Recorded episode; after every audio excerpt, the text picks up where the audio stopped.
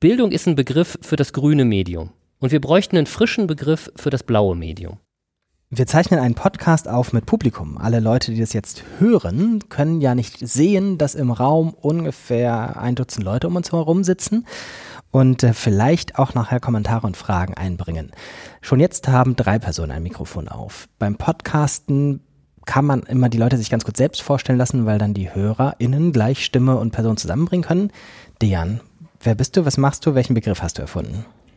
Ich heiße Dejan, ähm, ich habe Internet und ich habe den Begriff zeitgemäße Bildung erfunden. Axel, wer bist du? Was machst du, wenn du nicht podcastest? Ja, mein Name ist Axel Krommer. Ich ähm, arbeite an der Uni in Erlangen, wenn ich nicht podcaste. Das ist mein erster, erstes Podcast und ich habe keinen Begriff erfunden. Können wir nochmal nachgucken, aber wer weiß. Ähm, ich heiße Jöran, ich podcaste gerne und ähm, kann was von Begriffserfindung äh, erzählen, aber jedes Mal, wenn ich behaupte, irgendeinen Begriff erfunden zu haben, schreibt garantiert jemand unten drunter, nein, schon 1980 hatten wir den Begriff damals in Neuseeland oder Gummersbach oder sowas. Insofern behaupte ich das jetzt nicht, dass ich einen Begriff erfunden habe. Aber ich werde später noch drüber sprechen. Worüber wollen wir insgesamt reden? Ähm, die Geschichte beginnt mit, ich würde mal sagen, die Hälfte des Gesprächs wird sein, was vorher geschah, bevor wir so zu dem Punkt kommen, der uns gerade beschäftigt ähm, Vorschau, was vorher geschah. Wir haben Begriffe erfunden oder neu erfundene Begriffe von anderen genutzt und haben so jetzt äh, 2019 einen Stand, dass viele dieser Begriffe, die wir mal erfunden haben, damit wir uns abgrenzen können von alten Begriffen, ähm, auch von den in Anführungszeichen alten Akteuren übernommen werden. Und jetzt steht man so vor der Frage, wie geht man damit um? Freut man sich, dass das so eine große Ausbreitung gefunden hat? Findet man die alten Sachen noch cool und die neuen nicht, weil das jetzt Mainstream ist? Erfindet man ständig neue Begriffe? Und natürlich, was ist auch damit verbunden, dass sich diese Sachen, ja nicht nur Begriffe sind, sondern auch Ideen dahinter, ähm, ausbreiten. Wir fangen an mit ähm, der Frage, die wir dem Akademiker am Tisch stellen, nämlich Axel, wa warum erfindet man überhaupt neue Begriffe? Naja, man äh, steckt sozusagen äh, terminologisch, glaube ich, seine Claims äh, ab. Also man reklamiert einen bestimmten Gegenstandsbereich äh, für sich und macht durch äh, einen neuen Begriff deutlich, dass man sich von anderen unterscheidet im Begriffsverständnis, in der Begriffsverwendung. Also es geht um sozusagen äh, Distinktionsmerkmale, die man da erfinden muss. Manchmal ist das Ganze ziemlich durchschaubar. Also da merkt man, dass eigentlich bis auf den Begriff selbst nicht viel Neues dahinter steckt. Ähm, manchmal kennzeichnen die Begriffe tatsächlich etwas Neues und manchmal ist es auch notwendig, äh, Begriffe zu erfinden, um etwas positiv auszudrücken. Also äh, ich wollte es gerade mal nachgucken, aber es gab ja zur Zeit der Erfindung des äh, Autos äh, eine Zeit, in der es das Wort Motorcycle und äh, äh, ähm, Automobil noch nicht gab, sondern es wurde immer geredet von, ich glaube, ähm, horseless irgendwas mit Horseless Vehicle, glaube ich. Äh, also es wurde gesagt, was es nicht ist. Es ist jetzt äh, ein Vehikel, aber es ist kein Pferd mehr davor. Nicht? Und das ist sozusagen ein, ein negatives Begriffsverständnis. Man weiß noch nicht, wie man das positiv umreißen soll. Also sagt man erstmal, was es nicht ist. Also Horseless Vehicle ist dann sozusagen so eine Art äh, Notbegriff, äh, den man dann irgendwann ersetzt durch einen positiven Begriff, den man dann neu findet oder erfindet. Ich glaube, es gab äh, im Fall des Automobils sogar einen Wettbewerb, der ausgeschrieben worden ist, um eben den positiven Begriff zu finden und zu prägen. Ähm, und das ist, glaube ich, auch äh, zum Teil in der Debatte um digitale Bildung so, dass man also ähm, ja, äh, Dinge braucht, um klar neue Claims äh, abzustecken. Mm, die Debatte um Digitalisierung und Bildung ist die, auf die wir heute im Besonderen schauen wollen. Und dazu gibt es ein Schlagwort, was ähm, übergreifend genutzt wird, genutzt wurde und äh, sehr unscharf war, nämlich digitale Bildung. Und ähm, die Geschichte, wie der diesen Begriff erfunden hat, hören wir jetzt gleich mal in der 5-Minuten-Version von ihm. Ähm, für, für die längere Version mache ich einen verbalen Link, nämlich, äh, ich glaube, in Folge, in einer frühen Folge genau dieser Podcast-Reihe hat Dejan das schon mal ein, in zwei Stunden erklärt, glaube ich. Also wir haben uns auch ein bisschen drüber gestritten. Wir haben mal nachts in seinem Lehrerzimmer in Freiburg gepodcastet und ähm, verlinken den Podcast unter diesem hier. Was ist die Kurzfassung? Warum hast du damals gesagt, irgendwie zeitgemäße Bildung findest du angemessener als digitale Bildung? Jetzt muss ich kurz nur darauf hinweisen, dass du gesagt hast, ich hätte digitale Bildung im Prinzip eingeführt. Oh, das habe ich falsch gesagt. Genau. Ja, richtig. Äh, Das heißt, der Grund war, dass es digitale Bildung als Begriff gab und die gab es die gab's deshalb, weil Leute einfach in- bei Twitter äh, aufgetaucht sind, in sozialen Netzwerken auf einmal da waren und versucht haben, sich zu finden. Das heißt, meistens Lehrer oder aus dem Bildungsinteressierte und die haben diesen Begriff digitale Bildung eingeführt. Dieser Begriff wurde dann auch übernommen für Veranstaltungen. Das heißt, wenn es ein Plakat gab zu einer Veranstaltung, stand meistens dran digitale Bildung, Köln, digitale Bildung, Berlin, was auch immer. Es kam nur digitale Bildung vor. Und dann haben wir festgestellt, oder ich habe zumindest festgestellt, bei den ganzen Veranstaltungen, dass es eigentlich immer um eine Sache ging, und zwar ums Digitale. Und Digitale hieß damals Technik. Das heißt, um ein Laptop, um ein Tablet oder ein Smartphone. Und eigentlich haben mich andere Fragen beschäftigt. Das heißt, wie sich eigentlich jetzt Lernen oder Lehren umwandeln müsste in diesem ganzen Prozess, der gerade stattfindet. Das kam nicht so richtig vor. Und da kam natürlich dann die Idee, dass man es irgendwie anders formulieren könnte. Vielleicht auch so ein bisschen, es kam ich habe glaube einen ersten Beitrag gelesen zum Thema Framing, wie eben Sprache Bilder schafft und diese Bilder wiederum unsere Handlung beeinflussen. Und dann habe ich gesagt, lass doch einen Begriff suchen, der vielleicht eben positiv sein könnte oder als Aufforderung gelten könnte, sich damit auseinanderzusetzen, wie eigentlich Bildung sich verändern müsste. Äh, Und jetzt gar nicht so stark den, den Fokus auf das Technische zu, zu richten. Und da kam eben dieser Begriff zeitgemäße Bildung, den ich gar nicht erfunden habe. Ich, ich lüge ja immer mittlerweile schon, aber weil ich, weil ich erschöpft bin, es zu erklären, es nicht erfunden habe. Ähm, den Begriff, ich, ich habe, glaube den übernommen vom, vom Philipp Wampfler, glaube ich, irgendwann mal. Also wir hatten darüber gesprochen, wie wir, wie wir es eigentlich nennen wollen. Ich glaube, dass er es als erster irgendwo geschrieben hatte. Vielleicht hat es vor ihm schon jemand anders geschrieben. Nur irgendwann, ich habe halt, ich habe einen Beitrag geschrieben, der relativ hohe Resonanz hatte, wo ich erklärt habe, wieso ich habe heute nicht mehr digitale Bildung gesagt, sondern zeitgemäße Bildung. Und der war sehr kontrovers diskutiert, sehr kontrovers, auch emotional. Und äh, das ist, glaube ich, der Aufhänger, wieso auch die jetzt meisten Leute sagen, dass ich das erfunden hätte, was aber gar nicht so richtig stimmt.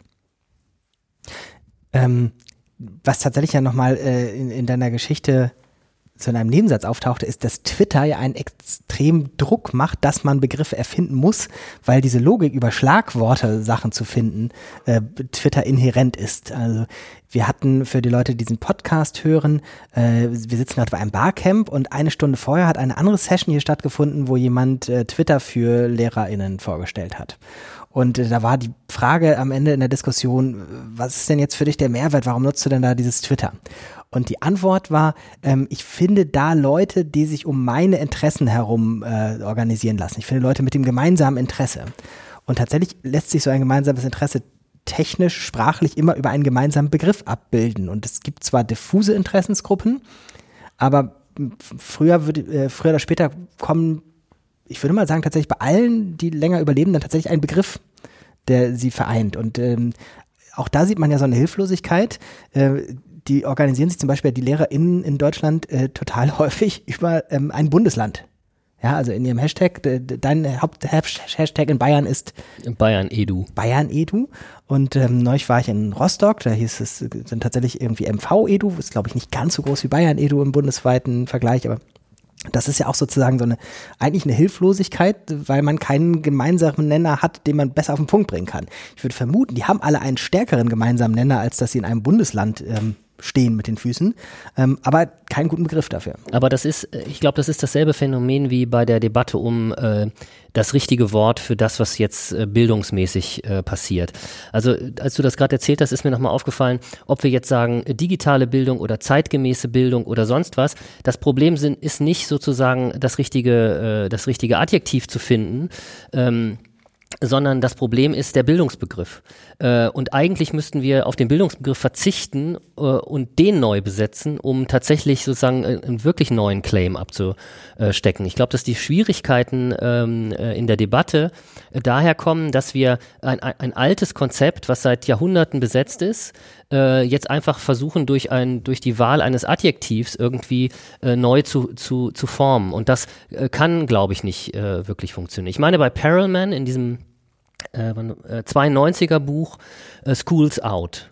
Äh, da schlägt er ähm, äh, vor, dass man ähm, dafür, für das, was jetzt passiert äh, in, in, äh, im Kontext der Bildung, ein völlig neues Wort braucht. Ähm, und ähm, das bräuchten wir vielleicht auch. Wir müssten uns irgendwas ausdenken. Ähm, und hoffen, dass wir das äh, sozusagen positiv so besetzen können, dass andere das übernehmen. Das kann man ja nicht, äh, man kann die Leute ja nicht dazu zwingen, diese Begriffe zu nehmen. Ist ja im Endeffekt ja auch passiert und das war auch die Intention ein bisschen dahinter. Das heißt, jetzt zeitgemäß war gar nicht so gedacht, was in Debatten immer unterging, dass ich gesagt habe, das ist der Begriff, der gilt und es ist richtig, sondern eigentlich als Aufforderung, die Bildung einfach neu zu definieren und das ganze System neu zu definieren, neu zu überlegen. Das war eigentlich so die Intention dahinter. Und wir haben jetzt ja eigentlich irgendwann festgestellt im Laufe der Monate danach, dass eigentlich eben Bildung auch gar nicht, also wie es aus geframed ist und die Konnotation, die mit dabei ist, eigentlich auch gar nicht so richtig passt und haben angefangen zu schreiben, zeitgemäßes Lernen um einfach den Fokus aufs Lernen zu rücken und zu sagen, lass uns mal über das Lernen reden gar nicht so über die Strukturen, die Bildung zum Teil mitbringt, ja. Ähm, aber alles ist so mehr oder weniger gelungen. Letzten Endes haben wir uns gefunden, würde ich mal behaupten, über diese Begriffsabsteckung, ähm, Menschen, die ähnlich in die gleiche Richtung denken und haben auch darüber jetzt dann auch Kooperationen und Projekte im Prinzip initiiert. Also Früchte hat schon getragen, ob es jetzt dann die richtigen sind, weiß ich nicht. Mhm. Ähm ich kann noch eine Geschichte erzählen, die dazu gut passt. Ähm, auch aus der Verlegenheit, äh, Begriffe zu finden. Also ein, ein Phänomen dieser Hilflosigkeit ist ja zum Beispiel, dass es sehr beliebt ist, irgendwas einfach mit 21. Jahrhundert zu verlängern. Äh, Bildung im 21. Jahrhundert, Lernen im 21. Jahrhundert etc. Das ist eigentlich so ein bisschen wie das Horseless Vehicle, ähm, weil man eigentlich nur abgrenzt, irgendwie ist es irgendwas anderes als das, was vorher war, aber es sagt immer noch nichts über das, was da jetzt äh, ist, aus. Ähm, in Hamburg standen wir vor anderthalb Jahren vor der Situation, wir haben ein Barcamp gestartet, eigentlich wollten das nur zwei Schulen in Hamburg machen und da war auch die Frage, wie nennen wir das, damit die Leute, die davon hören, das gleiche Verständnis wie wir haben, was wir da besprechen wollen. Beim Barcamp ist das noch wichtiger, weil der gemeinsame Nenner ja nur eigentlich durch das, was oben drüber über der Tür steht, ausgedrückt wird. Und das füllen die Leute dann mit ihren Sessions. Und insofern ist es elementar, ähm, was dann da tatsächlich oben drüber steht. Und wir haben ganz viel diskutiert. Es war irgendwie sowas diffus mit, naja, die beiden Schulen waren hier relativ ähm, reformpädagogisch geprägt und die Leute, die es gestartet haben, waren relativ digital interessiert. Aber digital war irgendwie schwierig als Beschreibung. Reformpädagogik ist selbst unter Reformpädagogen ein schwieriges Wort. Ähm, das heißt, auch da haben wir nichts gefunden und da haben wir tatsächlich so hilflos äh, ein Wort erfunden. Diese Veranstaltung heißt Edunautica, was nichts bedeutet. Also Edu hört, hört sich ein bisschen so irgendwie nach irgendwas mit Bildung, Lernen und sowas an. Aber ansonsten war tatsächlich damals die Idee dahinter, dass wir einen neuen Begriff brauchten. Edonautica hat dann irgendjemand gesagt, hört sich an wie ein Schiff, also haben wir ein Schiff als Logo gemalt. Bis heute ist die Frage, warum das ein Schiff ist. Ja, haben wir uns im Nachhinein irgendwie eine Erklärung draufgesetzt. Das ist irgendwie so eine Expedition, wo wir gemeinsam neue Sachen rausfinden können. Ähm, die erste Sache, die auf Twitter dieses Jahr kam, als wir eine neue angekündigt haben, war, ob wir denn wirklich uns mit diesem ähm, Symbol der Überflussindustrie und der Luxusgesellschaft, die das Klima vernichtet, äh, identifizieren wollen oder sowas. Also man kommt da sehr schnell in sehr ungeahnte Tiefen. Muss man sagen können, finde ich. Muss, müssen die da oben auch mal ertragen, dass man sowas sagen darf. Tatsächlich, zweite Geschichte, zweitgemäße Bildung, zweiter Begriff Edonautica, den wir nur erfunden haben, um tatsächlich irgendwie zu sagen, mhm. wir haben kein vernünftiges Wort, was der gemeinsame Nenner von uns ist. Dritte Geschichte, weiß ich gar nicht, ob man sie so kurz erzählen kann oder ob wir sie überhaupt rekonstruiert kriegen. Äh, Schwarze Peter schieben wir an Axel. Ähm, der Hashtag 4KDE ist irgendwie mal, ich glaube, in einer Twitter-Gruppe von uns entstanden. Oh, weißt du das noch? Ich weiß es, glaube ich, gar nicht mehr so genau. Ich meine, das ist, wäre der Versuch gewesen, äh, dem, dieser Entwicklung, dass Ideen, die wir eigentlich ähm, als äh, zeitgemäß äh, empfanden, ähm, dass die sozusagen begrifflich gekapert wurden. Also dass plötzlich Dinge, von denen wir äh, überzeugt waren, dass sie gerade keinen Schritt in die richtige Richtung äh, darstellen, äh, unter den äh, Schlagworten und Begriffen äh, plötzlich firmierten, ähm, die wir eigentlich genutzt haben, um, um uns abzugrenzen von den alten Strategien. Also ich sage mal ein Beispiel ähm, wenn man überlegt, in welche Richtung äh, zeitgemäße Bildung gehen soll und wenn es um äh, diese 4K geht, also äh, von, äh, von ähm, kritischem Denken bis zur Kreativität, ähm, dann äh, sind diese Learning-Apps, die äh, wahrscheinlich die meisten Zuhörer und hier Leute im Raum kennen, äh, so ziemlich das Gegenteil von dem, was man äh, sich unter äh, einer zeitgemäßen Bildung vorstellt. Das sind nämlich letztlich so Skinnersche Teaching Machines. Plötzlich musste man aber erleben, dass das äh, als ein Weg dargestellt wurde, wie man sich jetzt äh, aufmachen könne in äh, das Reich der digitalen Bildung. Äh, manchmal versehen mit dem Zusatzargument, ja, ja, wir wissen schon, dass das nicht der Weisheit letzter Schluss ist, aber es gibt doch so viele Kolleginnen und Kollegen, die müssen sich doch mal auf den Weg machen und die müssen doch mal anfangen. Und die können doch jetzt erstmal mit diesen Learning-Apps arbeiten das geht so weit inzwischen, dass das also bei Mebis in Bayern äh, in dieser äh, Moodle-Plattform, die äh, quasi äh, als Lernplattform an den Schulen vorgesehen ist, äh, einfach per Klick integrierbar ist. Und mein Verdacht ist eben, dass das auf Jahrzehnte den Status quo zementiert. Also wenn man, den, wenn man das Gefühl hat, man kann digitale Bildung dadurch realisieren, dass man so eine Learning-App integriert, äh, dann hat man sozusagen zwei Fliegen mit einer Kla Klappe geschlagen. Man hat seinen Unterricht eigentlich nicht verändert. Also es ist wenig aufwendig. Ich mache weiterhin den Lückentext äh, zu das und das, also das mit S und Doppel-S. Äh, und als, als Sahnehäubchen habe ich auch noch was Digitales gemacht. Und um uns davon wieder abzugrenzen, haben wir versucht, äh, damals diesen 4KDE-Hashtag äh, äh, ins Leben zu rufen, um ähm, zu zeigen, nein, also äh, unser Begriff mag jetzt gekapert sein und das, was jetzt darunter äh, bei Twitter zum Beispiel zu lesen äh, ist, das könnte den Anschein erwecken, als sei es, als wäre es digitale Bildung, zeitgemäße Bildung oder irgendwas Sinnvolles. In Wahrheit ist es das aber nicht. Ähm, direkt nach der Werbung sprechen wir darüber, dass diese Begriffe gekapert werden. Die Werbung ersetzt sich dadurch, dass ich einmal äh, eine Batterie für dieses Gerät aus dem Koffer holen muss. Da wir aber ja eine pädagogische Runde sind, machen wir daraus keine Werbepause, sondern eine Murmelpause.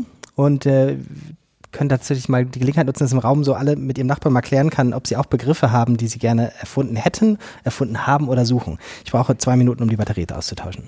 Teil 2. Äh, Axel hat es gerade schon sehr schön gesagt, Begriffe werden gekapert. Ähm, was ist denn tatsächlich so der Unterschied zwischen, man freut sich, dass andere Leute den Begriff übernehmen und man hat das Gefühl, der Begriff wurde hier zweckentfremdet oder wie, wie Axel, wie du gesagt hast, gekapert.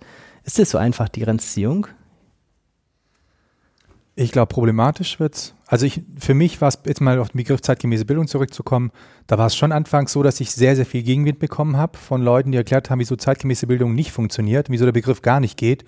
Ich habe trotzdem daran festgehalten, weil die Argumente für mich, die ich hatte, einfach immer noch griffen und ich keine, keine Entkräftung da bekommen habe, was, was, die, was die Argumente angeht.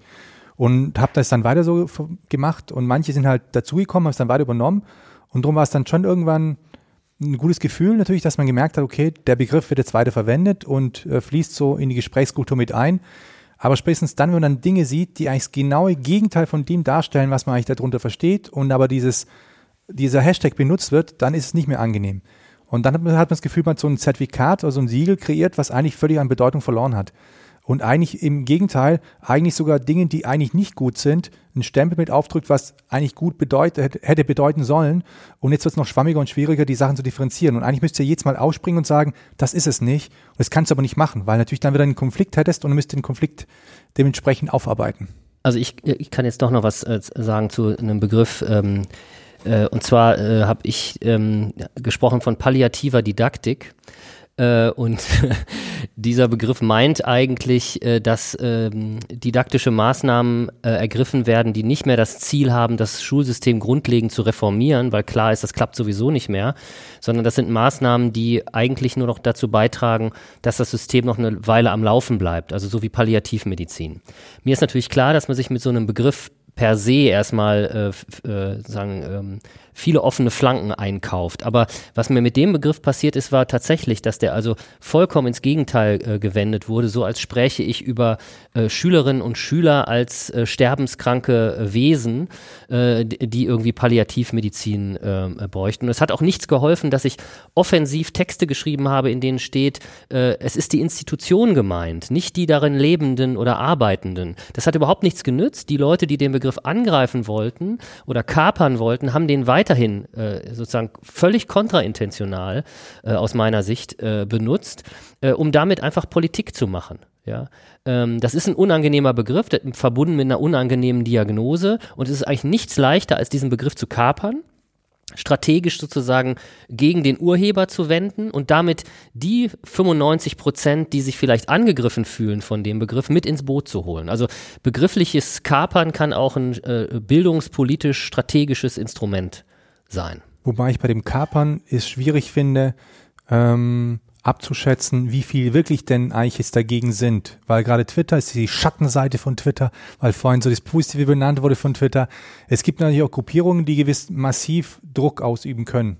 Und äh, das ist eine Sache, die dann so die Wahrnehmung ein bisschen verzerren kann. Also es bei dem Palliative, Palliative, Palliative, Palliative, Palliative, Palliative. Hm. Pal, Paltutative ja. Didaktik ähm, da war es eben so, dass ich eigentlich, ich, das hast du ja schon in Oldenburg letztes Jahr oder vorletztes Jahr irgendwie einen Vortrag gehalten, wo es eigentlich super ankam. Also ich habe es ein paar Mal erlebt und alle fanden es gut eigentlich, dass du das, diesen Begriff so erfunden hast.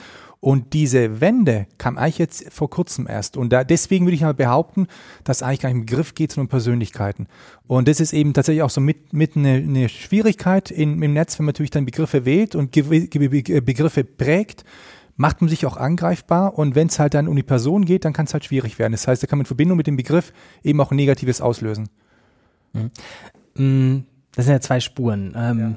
Die, die, die Nautica ist wieder so ein Beispiel für sozusagen am Erfolg ähm, leidend, also am Erfolg des Begriffs, nur im Sinne von der Verbreitung. Also wir haben jetzt das einmal gemacht letztes Jahr, im Anfang Mai machen wir es wieder und das Problem ist tatsächlich, dass das erste Mal recht erfolgreich war und jetzt ganz viele Leute auch neu kommen wollen und auch schon beim ersten Mal gekommen sind und wir schon als Gastgeber da sitzen und sagen, boah, das hätten wir aber überhaupt nicht gedacht, dass die sich für die gleichen Sachen wie wir interessieren und wir glauben auch nicht, dass es die gleichen Sachen sind.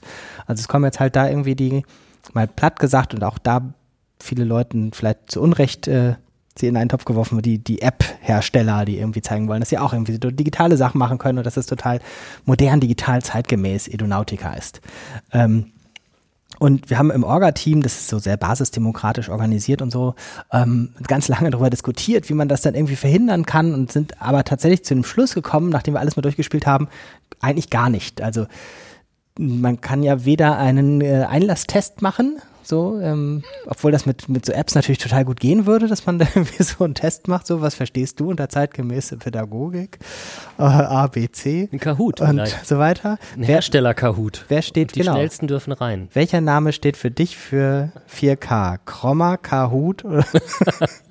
ähm, und haben da tatsächlich aber keine Möglichkeit gefunden, sozusagen zu sagen, das, das einzudämmen, sondern haben jetzt die Strategie im Moment nur sozusagen sagen, okay, dann wollen wir, wir wollen nur das Positive bestärken. Also alle Leute, die wir in diesem Bereich sehen, alle Themen, die wir in diesem Bereich sehen, den laufen jetzt hinterher und sagen irgendwie, ey, ihr müsst unbedingt dabei sein. Ihr seid für uns Edonautica. Wir möchten, dass ihr da hinkommt. Wir möchten, dass ihr von euren Sachen da erzählt. Ähm, ich bin mit dieser Lösung irgendwie so äh, im Sinne glücklich, dass ich denke, naja, andersrum wäre schwieriger gewesen, irgendwie auszugrenzen. Aber trotzdem immer noch ein bisschen ratlos, wie man insgesamt damit umgeht. Und bei zeitgemäße Bildung finde ich es noch stärker. Das, das heißt ja jetzt irgendwie jedes zweite Didakta-Panel, was irgendwas mit Digitalisierung hat, heißt jetzt zeitgemäße Bildung. Ähm, insofern, Dejan, was machen wir jetzt? Erfindest du jetzt einen neuen Begriff oder? Ich weiß es nicht. Ich bin ein bisschen verzweifelt. Deswegen Bist du eigentlich zu jedem zweiten Panel auf der Didakta dann auch eingeladen? Nee, ein, aber auf einem bin ich. auf einem bin ich und da darf ich was zur zeitgemäßer Bildung sagen. Und da werde ich dann genau diese Abgrenzung nochmal oder ein bisschen aufgreifen und sagen, was zeitgemäße Bildung nicht ist. Ähm, um dann vielleicht auch zu öffnen, was es sein könnte. Weil letzten Endes ist zeitgemäße Bildung gar nicht eben, das ist ja der springende Punkt. Ist ja gar nichts, wo man sagt, das ist es, sondern eher der Weg, auf dem man sich dann macht, ja, und dann herausfindet, was es bedeuten kann. Das heißt, es ist gar nicht so ganz klar definiert. Aber ich kann ganz klar sagen, was es eben nicht ist. Und das, das Erhalten, das Digitalisieren des bisherigen, das ist halt eben nicht. Auch wenn es noch so schön digital äh, angestrichen ist äh, und die Geräte toll aussehen, die Apps toll bunt aussehen und man das Gefühl hat, dass man innovatives, ist, man muss sich letztendlich die Frage stellen und dann kann man relativ gut einfach herausfinden, ob es eine zeitgemäße Bildung darstellt. Hat sich an der Struktur irgendwas geändert? Hat sich am Prozess irgendwas geändert? Und wenn, du, wenn die Antwort Nein lautet, dann würde ich mal behaupten, mit großer Wahrscheinlichkeit, dass es keine zeitgemäße Bildung ist. Das heißt, wenn Lernprozesse eins zu eins gleich abgebildet werden, nur digital, dann ist aus meine Begriffe, meine Auffassung keine zeitgemäße Bildung. Ich finde auch, dass äh, eines in der Debatte unterschätzt wird, und zwar, äh, ich glaube, keiner weiß genau, wie Unterricht in 30 Jahren aussehen wird. Da, das ist kein, es gibt die Glaskugel, in der wir das jetzt schon erkennen können, ähm, das, das ist einfach unrealistisch, das, äh, ähm, das zu behaupten. So, ähm, das heißt aber nicht, dass man nicht erkennen kann, welche Entwicklungen wahrscheinlich falsch sind. Und also mein, mein, mein Gleichnis ist immer, wenn man zehn Wege hat, äh, und man weiß bei den zehn Wegen äh, nicht, welcher zum Ziel führt, äh, dann kann man trotzdem vielleicht zwei Wege ausschließen, weil man weiß, dass das Sackgassen sind. Und jemand, der jetzt neu hinzukommt und eine dieser Sackgassen wählen will, dem kann man dann sagen, pass mal auf, Weg 1 und Weg 5 brauchst du nicht zu gehen. Hier sind meine Argumente dafür, warum das eine Sackgasse ist. Dann ist das eine wertvolle Information, denn dann bleiben von zehn Optionen nur noch acht übrig. Ne? Also die Elimination falscher Wege, das ist sozusagen so eine Art bildungspolitischer Falsifikationismus. Ich kann dir zeigen, dass dieser Weg falsch ist. Geh den bitte nicht. Hier sind meine Argumente, warum er falsch ist. Und dann kann man sich um die Argumente kann man sich ja streiten. Äh, aber von, jemand, von jemandem immer zu verlangen, äh, er müsse darüber hinaus auch äh, sozusagen die positive Lösung, also das Nonplusultra an Unterricht für äh, das 21. Jahrhundert präsentieren, bevor man ihm Glauben schenken kann, halte ich für absurd. Also logisch absurd und äh, gesellschaftspolitisch absurd. Hinzu kommt die Schwierigkeit, dass diese Lösung, diese, dieser eine Weg eben auf dich zugeschnitten ist. Das heißt, ich kann da gar nicht einen Standardweg geben. Ich kann keine PDF geben und sagen, da steht's drin, wie es machen sollst. Und das ist für mich natürlich die Schwierigkeit, dass, weil immer diese, dieser Weg im Kontext ist, im eigenen Kontext, im Kontext, wie ich mich bewege. Also, das ist halt so schwierig dran. Also ich habe ein, ein, konkretes Beispiel mal, äh, was ich häufig bei Workshops zeige, wenn ich irgendwie einen kritischen Vortrag gehalten habe, wo die Leute dann sagen, naja, jetzt hast du gesagt, äh, diese fünf Wege gehen nicht, jetzt sag uns doch mal, was wir machen sollen. Äh, und dann präsentiere ich immer ein Beispiel, was in, in, äh, absichtlich in, in großem Kontrast steht zu den Erwartungen, was denn jetzt kommt, also was denn jetzt zeitgemäße Bildung sei. Ich sage nämlich einfach nur Folgendes, ich habe mit Philipp Wampfler mal, ähm, als ich äh, eine Philosophieklasse unterrichtet habe an einem Gymnasium, morgens per Twitter verabredet, dass wir, weil wir dasselbe Unterrichtsthema äh, machen, einfach ein gemeinsames Google Docs aufsetzen und meine Schüler sollten, es ging um Erkenntnistheorie, meine Schüler sollten in der Doppelstunde zehn Sätze aufschreiben, von denen sie da überzeugt waren, dass die in zehn Jahren auch noch wahr sind. Also es gibt Sätze, äh, bei denen weiß man das nicht so genau, ob die in zehn Jahren noch wahr sind und die sollten halt Sätze finden, von denen sie glauben, in zehn Jahren sind die noch wahr. Das haben die in diesem Google Docs eingetragen und ich habe einfach Philipp Wampfler diesen Link geschickt. Und seine Schüler haben dann in der nächsten Doppelstunde diese zehn Sätze aus meiner Klasse äh, kritisch kommentiert und gesagt, da wahrscheinlich ist, äh, hier hast du bedacht, hast du nicht bedacht, dass das und das sich ändern kann und so. So. Von außen betrachtet war das für den Direktor der Schule ein internationales philosophisches Schreibprojekt. Aus der Perspektive der Digitalisierung betrachtet war es das Teilen eines Links. Und ich glaube, dass solche Beispiele sind es, nicht irgendwie Apps bis zum Umfallen, sondern ich glaube, das sind einfache didaktische Ideen und was pfiffigeres als äh, Learning-Apps und Lückentexte, die wir seit äh, tausend äh, Jahren haben. Ihr seid so konstruktiv. Ähm, ich, ähm, wir gucken mal gemeinsam irgendwie die Menschen hier rundherum an und weisen auf diesen freien Stuhl. Mich würde schon mal interessieren, ähm, ob ihr Begriffe habt, wenn ob es auf Twitter ist oder im sonstigen Leben, ähm, die euch helfen, so was bringt die Sachen, die euch antreibt, auf einen gemeinsamen Nenner? Was sind tatsächlich so Begriffe, die auch vielleicht einen Kern ausmachen? Wir merken das ja immer wieder, diese Veranstaltung, auf der wir heute sind, heißt Gesellschaft im digitalen Wandel, glaube ich.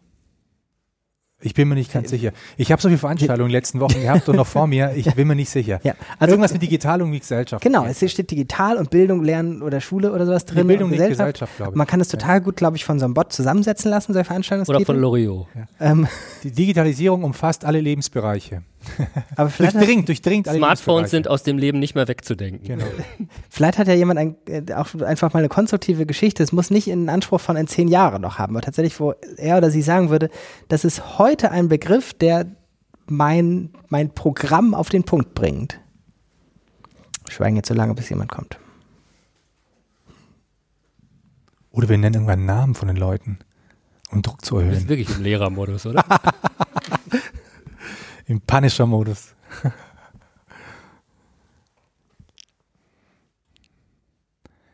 Aber es ist halt auch ein Barcamp. Man muss, der muss den Stuhl nicht besetzen. Das ist ja frei. Das ist, musst du auch berücksichtigen. Das mit dem Schweigen kannst du einfach nicht, ne? Dann reden wir weiter, weil das, der Stuhl bleibt ja trotzdem frei. Also ich zum Beispiel mag ähm, im Moment ähm, ganz gerne den Begriff Empowerment. Finde ich ja fürchterlich. Also es klingt irgendwie, weiß ich, Argumente. Das war jetzt erstmal äh, gefühlsmäßig. Äh, das klingt mir, das, weiß ich, das ist so irgendwie wirtschaftslastig und äh, ich sehe irgendwie eine, eine 2.0-Version von Herrn Kaiser, der irgendwie Empowerment braucht, um seine Versicherung verkaufen zu können. Also das war jetzt spontan assoziiert. Was heißt denn Empowerment überhaupt? Das ist ja wieder so ein. Ja, schwappt aber in den USA so wieder so rüber, weil es ja schon dieses, äh, also ich finde es eigentlich gut, aber wenn ich, wenn ich dann schaue, wer es wieder nutzt, wie er es nutzt, es ist halt, es ist halt so dieses Positive, was aus den USA so rüberschwappt wird, dass man sagt, junge Menschen müssen dazu, also im Empowerment erfahren, um selber das Gefühl zu haben, ich kann was verändern. Das ist irgendwie so wie dieses Growth Mindset. Äh, Das finde ich auch ganz fürchterlich, oder?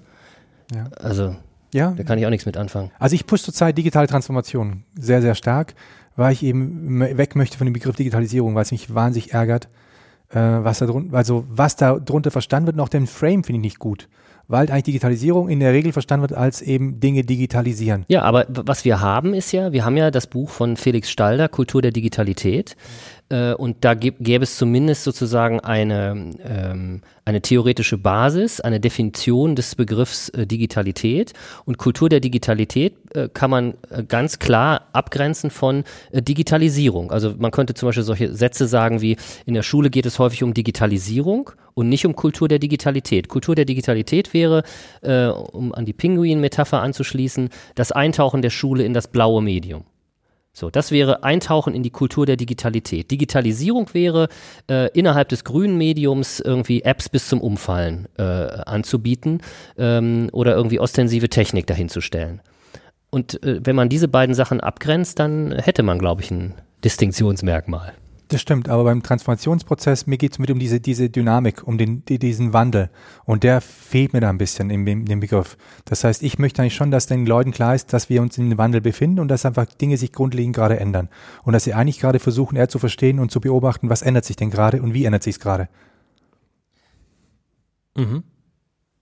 Ich will kurz noch Empowerment verteidigen. Mach, mach, Ähm, mach. Empowerment ist ähm, erstens ein hilfloser Versuch, kein deutschsprachiges Wort zu haben. Und ähm, umgekehrt auch jenseits von Empowerment erstmal kein selbstständiges Wort für Deutsch im Deutschen zu haben, was das Reflexions Pro- Reflexivpronomen, was ist das? Ähm, du bist der Deutschdidaktiker. Ist selbst ein Reflexivpronomen? Oder ein Reziprok? Nee, das Einander ist ein Reziprokpronomen. Also dieses Selbst auf jeden Fall. Das Wort Selbst kommt in meinen Gedanken immer häufiger vor an solchen Stellen. Selbst ständig, selbst lernen, selbst steuern, selbst denken, selbst organisieren und so weiter.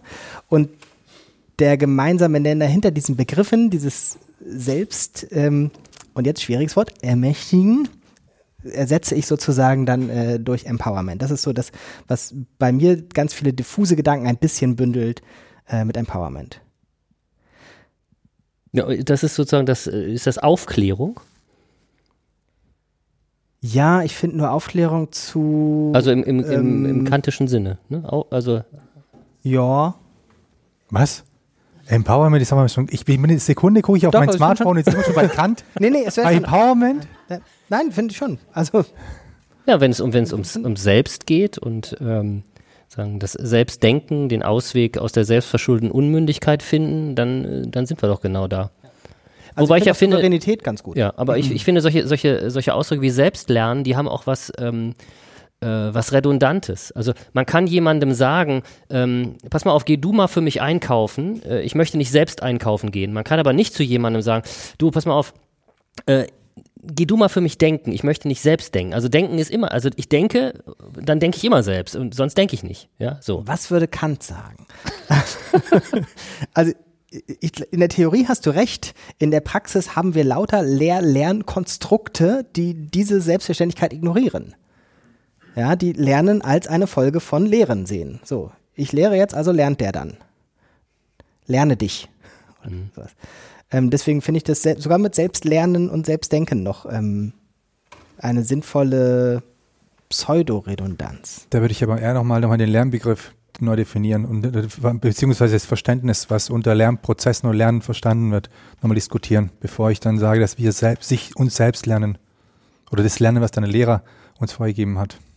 Naja, ich würde halt sagen, das, das ist das alte, die, diese, diese alte Diskrepanz zwischen äh, dem, was ähm, äh, bei Popper die, die Bucket Theory of Mind heißt, also die, die, die, so die Kübeltheorie des Geistes, wo irgendwie das Ziel ist, die Schüler sind, sind die leeren Kübel und wir müssen sie als Lehrerinnen und Lehrer müssen wir diese Kübel füllen.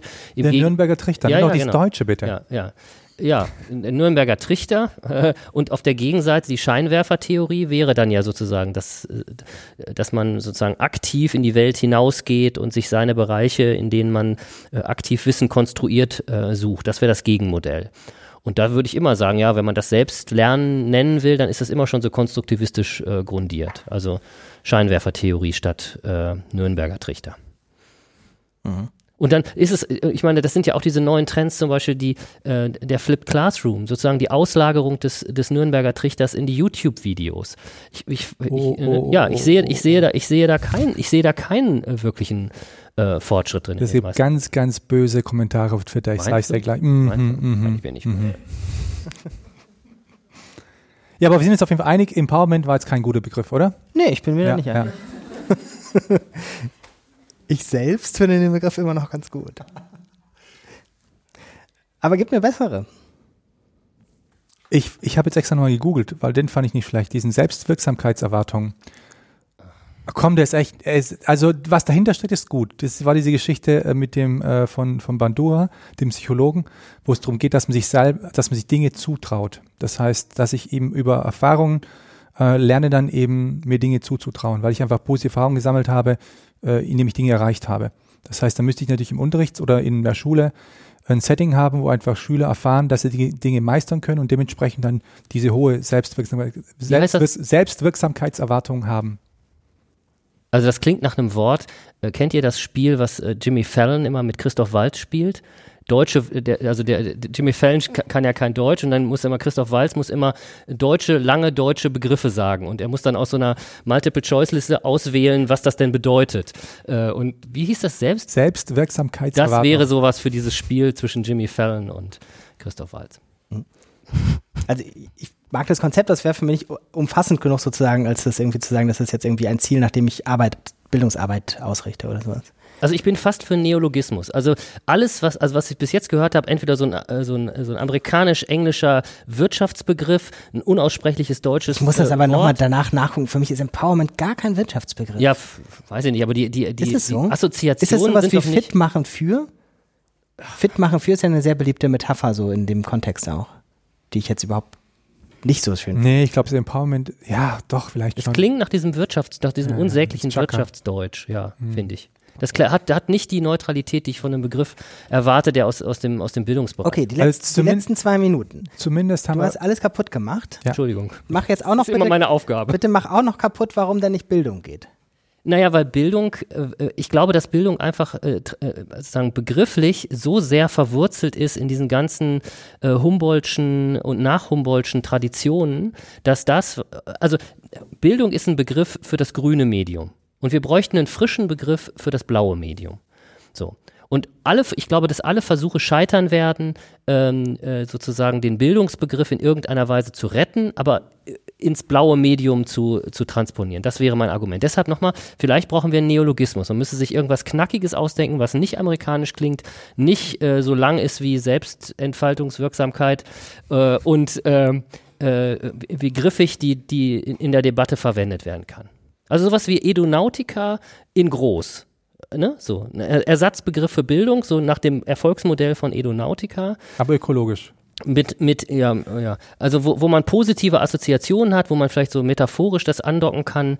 Ähm, ähm, von wem ist das? Von Ja- James Bridle, ähm, The New Dark Age, wo er sagt, dass so, solche Begriffe wie zum Beispiel die Cloud natürlich auch ein riesiges Framing sind. Also wie stellt man sich die Cloud vor, diese Metapher, was macht die mit uns gedanklich? Wie stellen wir uns vor, wo unsere Daten sind?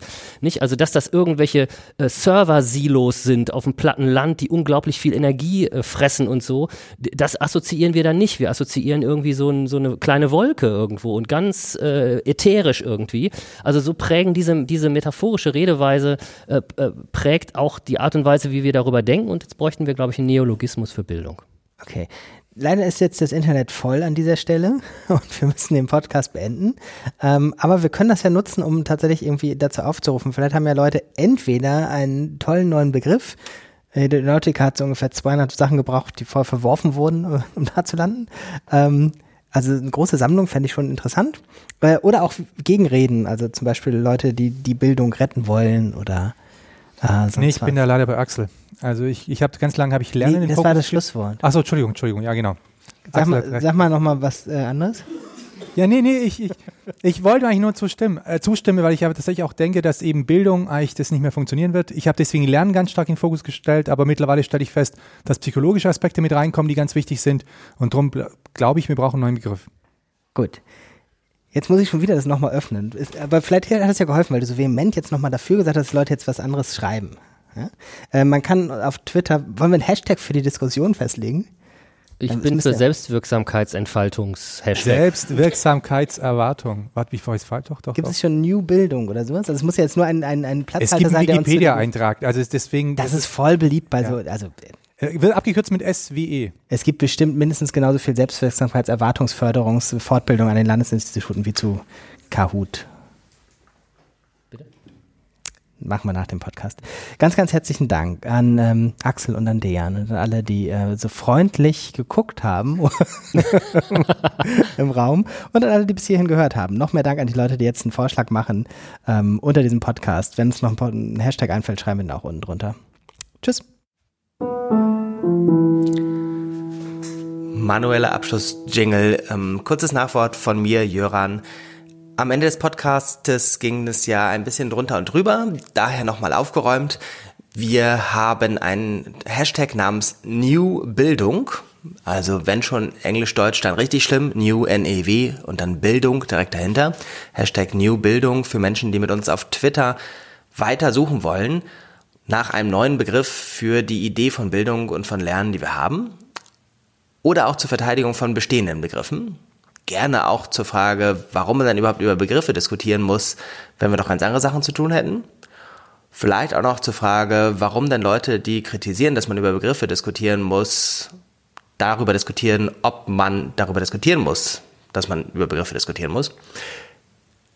Nein, ganz ernst. Ähm, wir sind am Ende des Podcasts ja relativ ratlos. Axel hat gesagt, wir bräuchten sogar eine Alternative zu Bildung, ein neues Wort. Ihr habt vielleicht eigene Ideen, habt eigene Lieblingsbegriffe, habt äh, vielleicht sogar Bildung als so wichtigen Begriff für euch, dass ihr ihn gerne nochmal verteidigen wollt.